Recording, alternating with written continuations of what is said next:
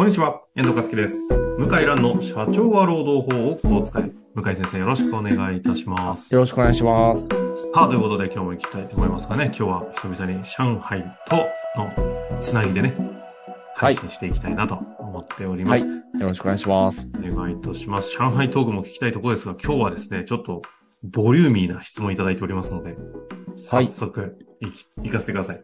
はい。今日、えーと、社労士事務所の先生だと思いますね。40代の方からご質問いただきました。ありがとうございます。行きましょう。えー向井先生、遠藤さん、いつも勉強になる放送をありがとうございます。412回、421回では、向井先生へのお礼と質問を取り上げていただきまして、ありがとうございました。向井先生のおかげで、えー X、まあ、ツイッターですかね、旧ツイッターを使い始め、生活に刺激をいただき、誠にありがとうございます。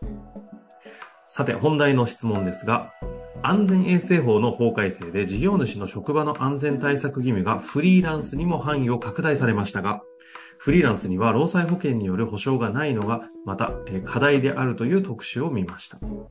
大前提としてフリーランスでも実態は事業主の指揮命令を受けていて、偽装請負の偽装請負のような状況は労働者として扱うべきだとは思いますが、すべてのフリーランスに労災労災保険での労働者保険同様の保障というのはどうなんだろうという疑問を感じました。事業主は労働者への年間の賃金総支給額をもとに、労働保険料を政府に支払うことで労働者への保障を労災保険が大体で行っています。本来のフリーランスにまでその負担を事業主に負わせることには違和感を感じています。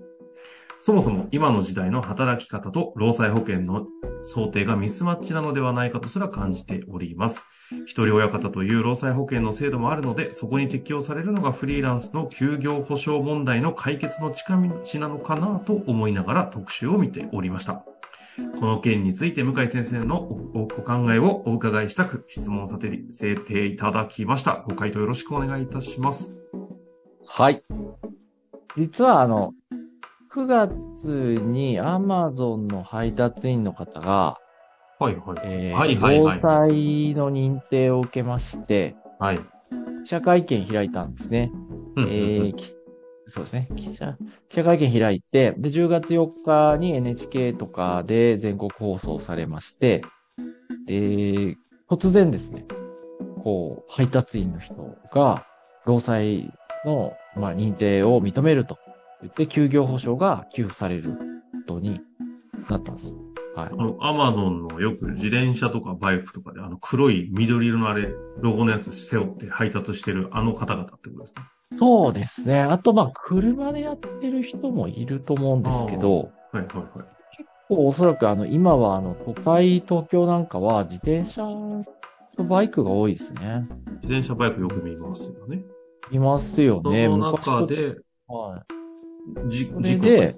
はい。そう、あの、なんか階段から滑ってですね、うん。足を滑って2メートルぐらい転落して、腰の骨を折る重傷を負って、なるほど。2ヶ月休んだっていう方なんで、フリーランスとして荷物の配達をされてるということですね。そうですね。あの、アマゾンそのものじゃなくて、アマゾンから請け負った会社と契約をしたフリーランスの人なんで、アうんマゾンそのものじゃないんですけど、なるほど。あの、まあ、労災に入ってないのに、労災保険に入ってないのに、労災認定をされた、受けた。という珍しい事例で、で、フリーランスは本来労災に加入できないんですけど。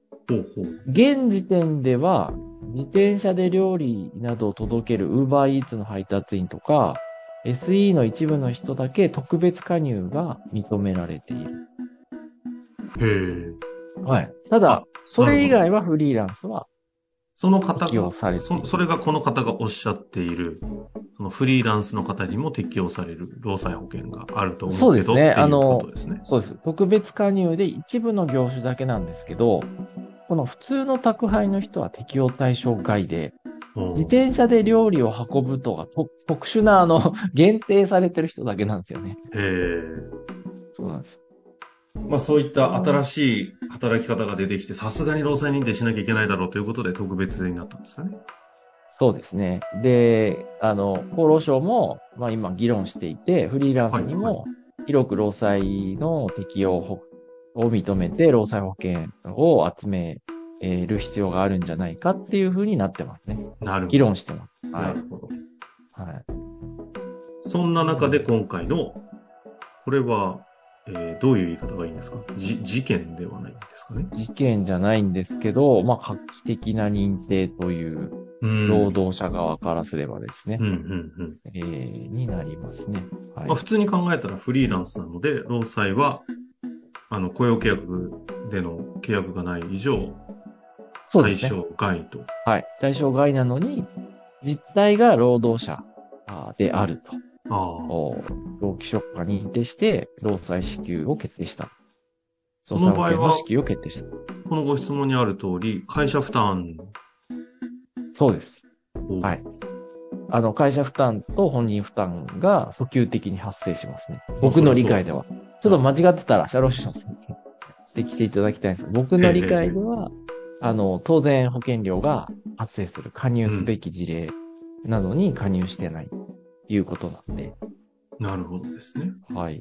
そうなんでこの議論はどこに、こう、論点を合わせながら進めていきますかね？うん、まあやっぱりあの、こういうアプリとかで結構気軽にギグワーカーといって、時間、自分の空き時間使って働いてる人が、果たして労働者なのか、どこまで保護すべきかっていう論点で、労災から切り込んでいくっていうやり方を進めてる感じですね。労働組合側、労働者側。うん。はいうん。あの、で、今までの建前は、仕事は断れる。で、具体的な指示は受けてないっていうことで、まあ、労働者扱いされなかったんですよね。ああ、自由に仕事も選べるし、そのそうです。ただ実際は、あの、仕事を選べるかっていうと微妙で、ほう。うん、まあ、やっぱ断ると次から依頼来なくなったり、うんうん。で、アプリで自動的に配達のルートとか数が割り当てられたり、微妙なんですよね。普通のフリーランスで対等な関係ってよりは、まあもうその Amazon のシステムに組み込まれて動かされるっていう感じとも言えますね。まあ実態は社員じゃねえかと言われても。社員っぽいんじゃないのってずーっと言われてたのね。まあ、そこに今回労災認定っていうことは、まさに社員的なんおっしゃるじゃないの通りですねかとなってくるとなると、と、じゃあ社会保険どうなんだ？そういうことか労働時間どうなんだ？うん。残業はどうなんだっていうふうに拡大しますね。はい。結構波及効果がすごそうな。はい。ただ一方で、まあそういうのが嫌だから、まあ、フリーランス本人たち業もね。やってる人もいるんですよ。そりゃそうですよね。はい。だから、あの、自由に、まず、働いて、で、保険とかは副業でやってるから本業でもらえるから、別に入んなくていいって人もいるんですよね。なるほど、なるほど。ただ、いい、ただね、やっぱり僕の弟もバイク便やってましたけど、今から20年、20年ぐらい前かな。あアルバイトで20年はい。いや、それで食べてたんですよ。最初。へうえん。10 18年前ぐらいですね。はいはいはい。だ食べてたんで、あの、聞きましたけど、やっぱ雨降ると、本当に怖いって言ってますね。あの、雨のスリップしたり首都高とか、はい。あバイクも 250cc ぐらい乗ってたと思うんですけど、まあやっぱりあの、もう転んだら終わりだなっていうふうに思う時が多いってそっか、その時に労災ないんだって思ってるのすない、労災ないか怖ら、もう全然保証がないから。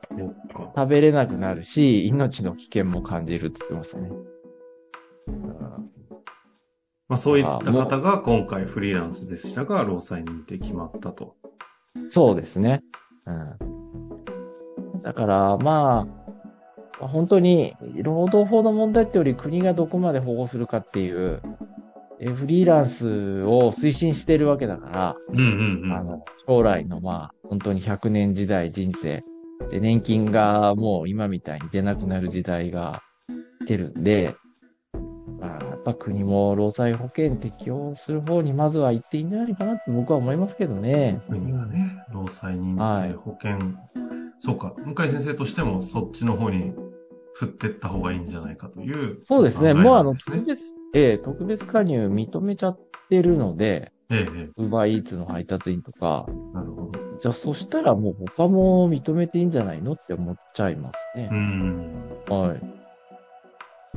そういう、まあ、あの、時代の流れで、えー、だから、いろんな働き方しても保護を受けれるように、まあ、働く人を、まあ、尊重するっていうか、まあ、そういう仕組みになるんじゃない保護するっていうかね。まあ、当然事業主側としては、負担は増えると。事業主側、特別加入だったら増えないんじゃないかな。自腹じゃないですかね、全部。あの、一人親方みたいなもんですから、ああの、じなるほど。はい。特別加入はおそらく、あの、自腹だと思いますね。あの、この方のね、いただいている人、はい一人親方という労災保険、保険の制度もあるので、そうですねこ。こ間違ってたらすみません。はい。はい。間違ってたらちょっとわからないんですけど、おそらく自分でお金を払えばいいので、はい。依頼してる会社は負担しなくていいんじゃないかと思います。なるほど。ですね。まあ、本当ですね。になんか、あれですね。あの、働き方がいろいろ、こう、多岐にわたってきたときに、今までの法律の網だとちょっと漏れちゃったところでどうすべきなのかという議論の余地がありますがそうですねそれがまさに今回のフリーランスの労災保険と。フリーランスの労災保険。まあ、特にああいうこういう危険な、まあ、怪我しやすい仕事をしてる人ですよね。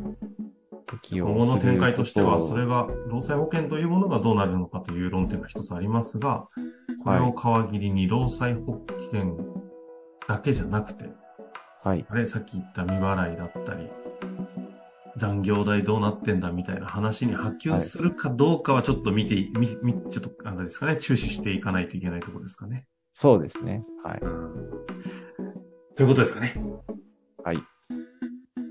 まあ、というわけで、今回ね、はいたまたま Amazon の件と、これ Amazon の件がきっかけで質問いただいたんですかね。いや、アマゾンじゃないんじゃないですかね。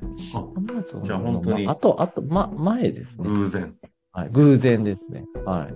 まあ、ということでね、ご質問いただきましたが、ちょうど Amazon の例が出てきたので、ちょっと密接にね、お話できましたので、またぜひ、はい。あの、この方ね、ちょこちょこ質問いただくんですが、質問のレベルが上がってるような気がしておりまして、ああ、ありがとうございます。非常に素人の私としては、難解な質問ありがとうございます。またぜひいただけたらなと思っております。ということで、向井先生、はいありがとうございました。ありがとうございました。本日の番組はいかがでしたか？番組では向井蘭への質問を受け付けております。ウェブ検索で向井ロームネットと入力し、検索結果に出てくるオフィシャルウェブサイトにアクセス。その中のポッドキャストのバナーから質問フォームにご入力ください。たくさんのご応募お待ちしております。